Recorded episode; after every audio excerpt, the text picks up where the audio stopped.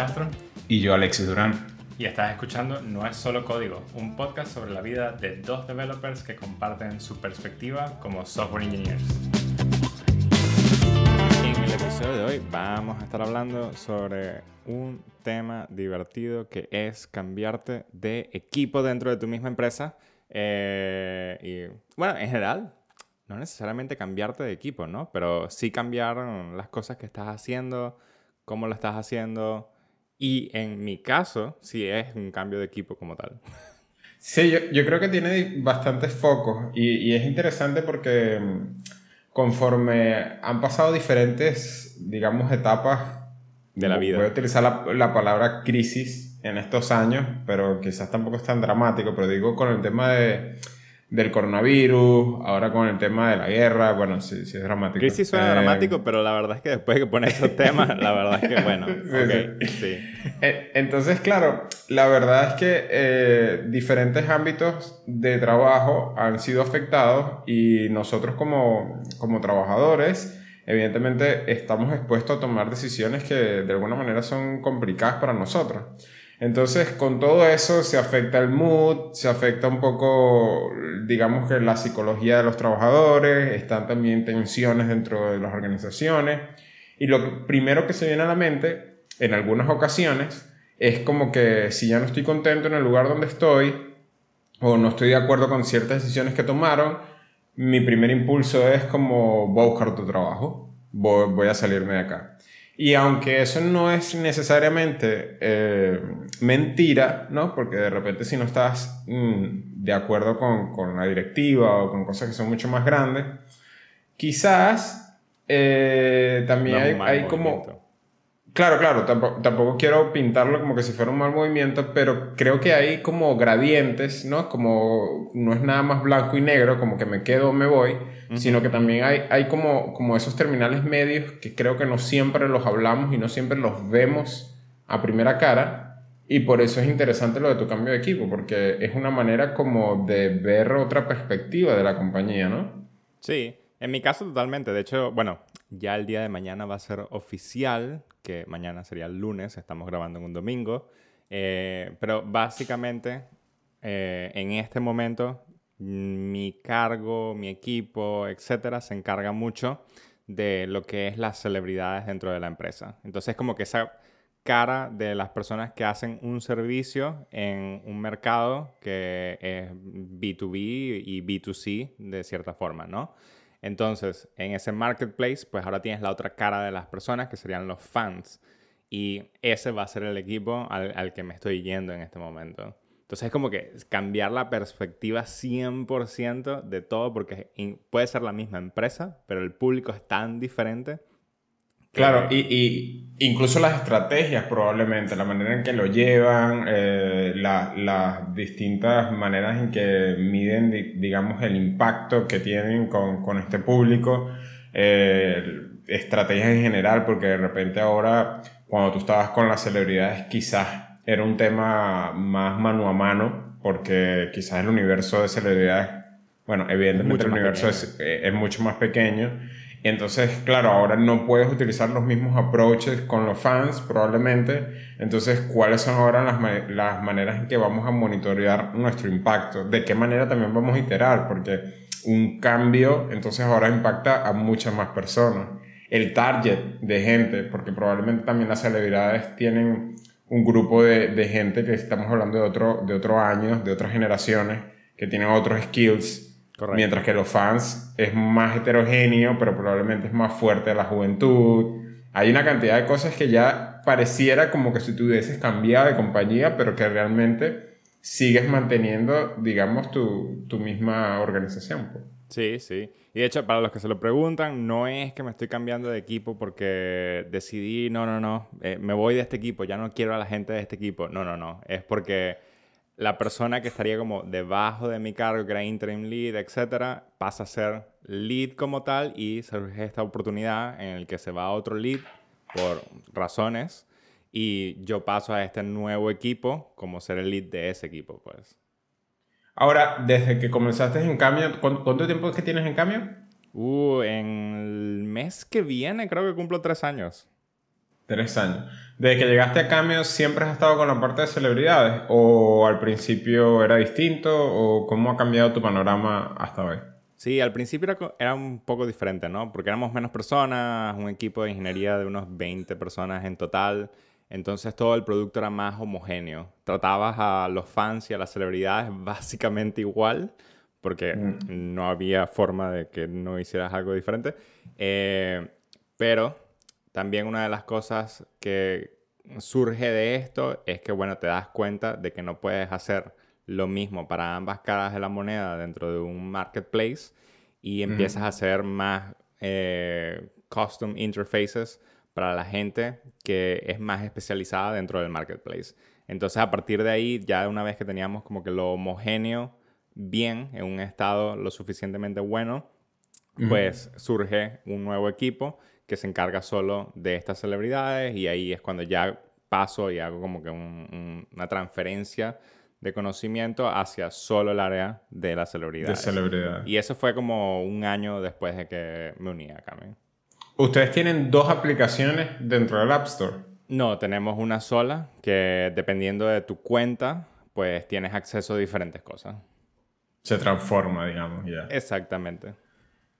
Ahora, esto tú estás describiendo que surge, digamos, evidentemente tu, tu movimiento no viene eh, de un deseo de incomodidad ni mucho menos y simplemente es algo que nosotros estamos a, de alguna manera un poco analizando y haciendo la, la, comparativa a una persona que de repente dice, me gusta mucho mi empresa, pero estoy aburrido y es como que no, no están viendo como esos grados medios que de repente simplemente puedes pasar de diferente vertical y en tu caso fue sencillamente se abre una oportunidad, la tomas, ¿qué es lo que te lleva a tomar esa oportunidad? Y de alguna manera tienes en mente el tipo de beneficio que podrías tener o es más simplemente algo que vamos a hacerlo ya?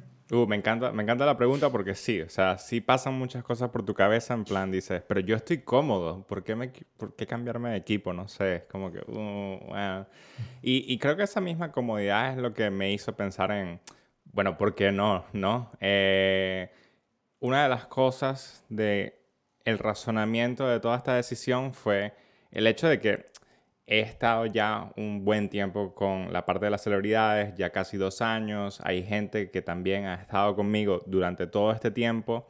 Y llega un punto en el que te, te llevas a, a, tratar tan bien y todas las personas ya saben más o menos qué piensas, cómo lo piensas, qué quieres hacer, cómo lo vas a hacer, etcétera, que dices, ¿qué tanto más puedo darle a las personas que están conmigo eh, trabajando en este momento? Que no les haya dado. Y, es muy, muy difícil porque ya todos están en una posición que también es bastante cómoda o ya se entienden en sí mismos y no tienden a llegar a ti como tech lead y team lead a, preguntar cosas diferentes porque ya, ya tienen el conocimiento de todo. Entonces ahí es cuando dices, bueno, si no necesitan al team lead para tomar estas decisiones, porque ya hay otra persona que es interim tech lead en este caso, y tiene todo el conocimiento y no necesariamente tiene que ir a ti y tú estás en reuniones y entonces puedes decir, no, bueno, pregúntale a esta persona, no, bueno, pregúntale a esta persona, llega el punto en el que dices, bueno, o subes a otro cargo, ¿no? O decides cambiarte horizontalmente y dices, pues ahora me voy a un equipo que no tiene todas las respuestas de las cosas que van a hacer, tienen un marco para los próximos seis meses que cubre conocimientos que tú tienes, pero que ellos no tienen. Y, mm. y, es como una nueva forma de refrescarte en el sentido de, ok, ¿cuáles son tus skills de tech lead? ¿Cómo los podríamos aplicar de nuevo? ¿Qué podríamos repasar? ¿Qué podríamos hacer mejor? ¿Y cuáles son los aprendizajes que tuviste dentro de este otro equipo que puedes llevar a este nuevo equipo?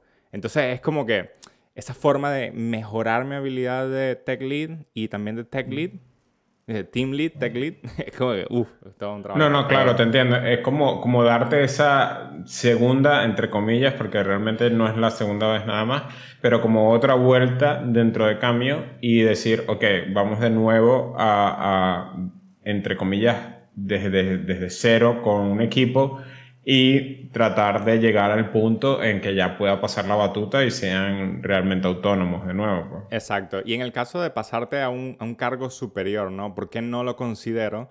Es el hecho de que si bien tengo todo el conocimiento del marketplace desde un punto de vista, no lo tengo desde el otro punto de vista. Entonces no siento que sea lo suficientemente horizontal en ese sentido como para tomar decisiones de negocio que sean mucho más altas y que afecten a ambas caras de la moneda sin realmente tener un conocimiento de ambas caras de la moneda.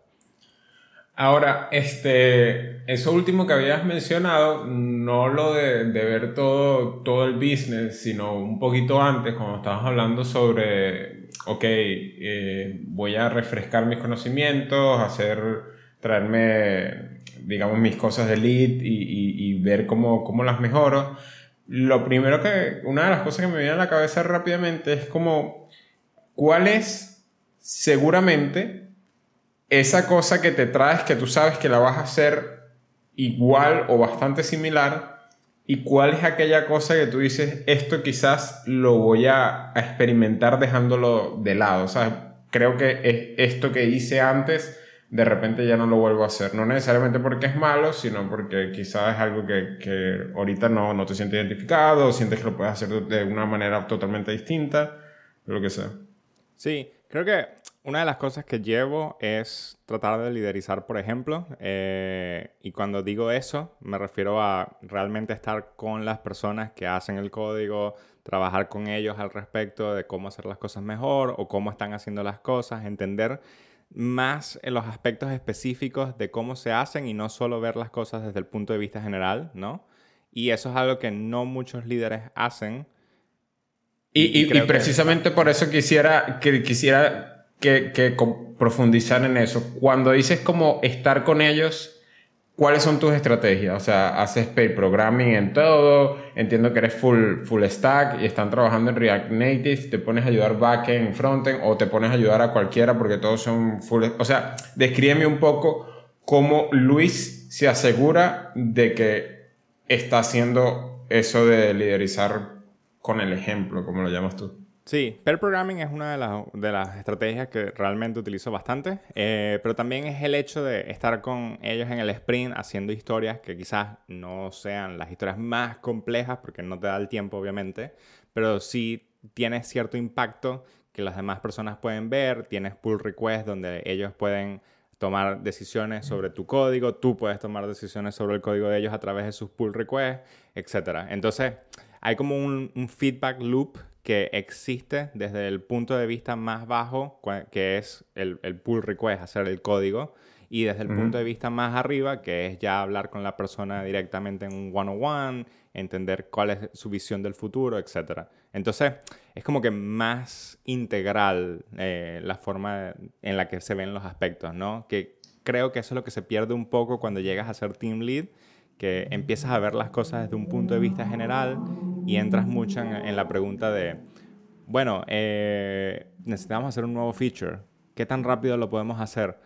Bueno, el equipo, según los puntos que tienen en el sprint, ha podido sacar 30 puntos de los... Entonces es como, mm, bueno, realmente... O sea, sientes que, que por el hecho de meterte más un poco en el código, trabajar como miembro del equipo, así sea haciendo cosas que de una manera u otra son un poco más sencillas, te da un sense más cercano de realmente la velocidad del equipo, puedes colaborar mejor, puedes inyectar un poco mejor tus tu pensamientos, tu mindset y todo esto, ¿no? Exacto, y puedes juzgar más las habilidades de cada persona y entender realmente con la visión que ellos tienen de su futuro, pues qué áreas realmente podemos mejorar o podemos realmente eh, enfatizar para que realmente se haga ese futuro. Bueno, analizar, ¿no? Juzgar suena raro, pero sí. Ahora, una cosa, y antes de que me digas la parte que no te traerías, algo que me parece interesante, porque no sé si, mm, evidentemente no sé si en tu carrera siempre vayas a tener la, la ventaja, entre comillas, de que vas a estar liderizando un equipo cuyas tecnologías dominas. ¿Qué pasaría si a Luis le dicen, vas a ser, o, o te ofrecemos ser team lead de Android Development, que creo que no sabes mucho. iOS sí, pero de repente Android no. ¿sientes que cambiaría totalmente el, tipo de, de líder que eres? ¿Hasta qué punto influencia estar como, como miembro del equipo casi eh, en, tu, en tu liderazgo? ¿Sabes lo que te quiero decir? Sí, sí. Creo que voy a hacer un quote de algo que escuché hace poco, que fue una entrevista que María hizo con Joao. Podemos poner el link eh, abajo en la descripción. Pero hablan mucho, Joao, de que los líderes deben ser quizás no el mejor developer al respecto, eh, pero sí un buen developer. Entonces, Creo que igual si me pongo a ser líder de un equipo en el que no tengo conocimientos de la tecnología como tal, igual puedo traer el conocimiento general de cómo se hacen las cosas, cómo debería ser el UX, cómo debería ser eh, eh, ciertos parámetros de experiencia, ¿no? Que igual aplican a diferentes lenguajes de programación. Entonces, no es tan diferente, pero sí pierdes un poco la habilidad de, tener esa eh, como impacto granular en cada persona porque no puedes realmente juzgar todas las cosas desde lo más específico. Entonces, quizás como lead en esa posición, lo primero que haría también sería ver cuál es el mejor developer del equipo en cuanto a enseñanza y tratar de aprender de esa persona como, ok, dime qué debo ver, porque eh, eso me, sí me siento que me ayudaría un poco más a realmente entender cómo se maneja el equipo y cuáles son los caracteres de cada persona.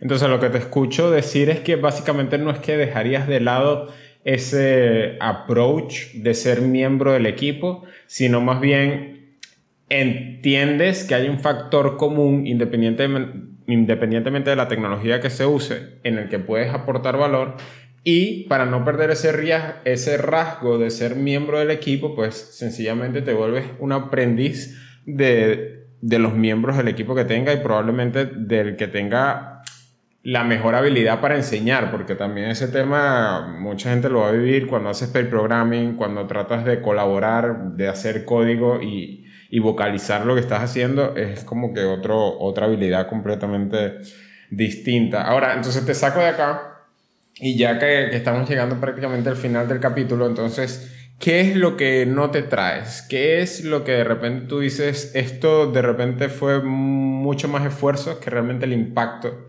que hizo? Sí, de hecho, quiero enfatizar un poco en lo que dije hace poco, que fue lo que dijo Joao, que en la persona que es tech lead o team lead, mejor dicho, en la persona que es team lead, porque tech lead sí, sí lo necesita, pero team lead no necesitas ser el mejor programador dentro del equipo. Y eso es algo importante de enfatizar porque me parece que es una de las cosas que no quiero traerme de mi equipo anterior, que es ese punto de vista en el que todas las personas tienen cierto rasgo de inseguridad a veces con los pull requests en el que mm, no vamos a hacer merge de un pull request hasta que Luis lo vea porque no sabemos, esto está complejo o tiene ciertos caracteres que, hacen que las personas desconfíen un poco de ellos mismos, ¿no? Y eso me parece que es un punto que no quiero traer a este equipo y quiero hacer más empowering de las personas con más experiencia dentro de las diferentes cosas que vamos a estar tocando para que esas sean las personas que realmente traigan la experticia y que las demás personas que no tienen esa experiencia vean a esas personas primero como el punto de, inflexión, no a mí. Que yo no sea el blocker de ciertas cosas.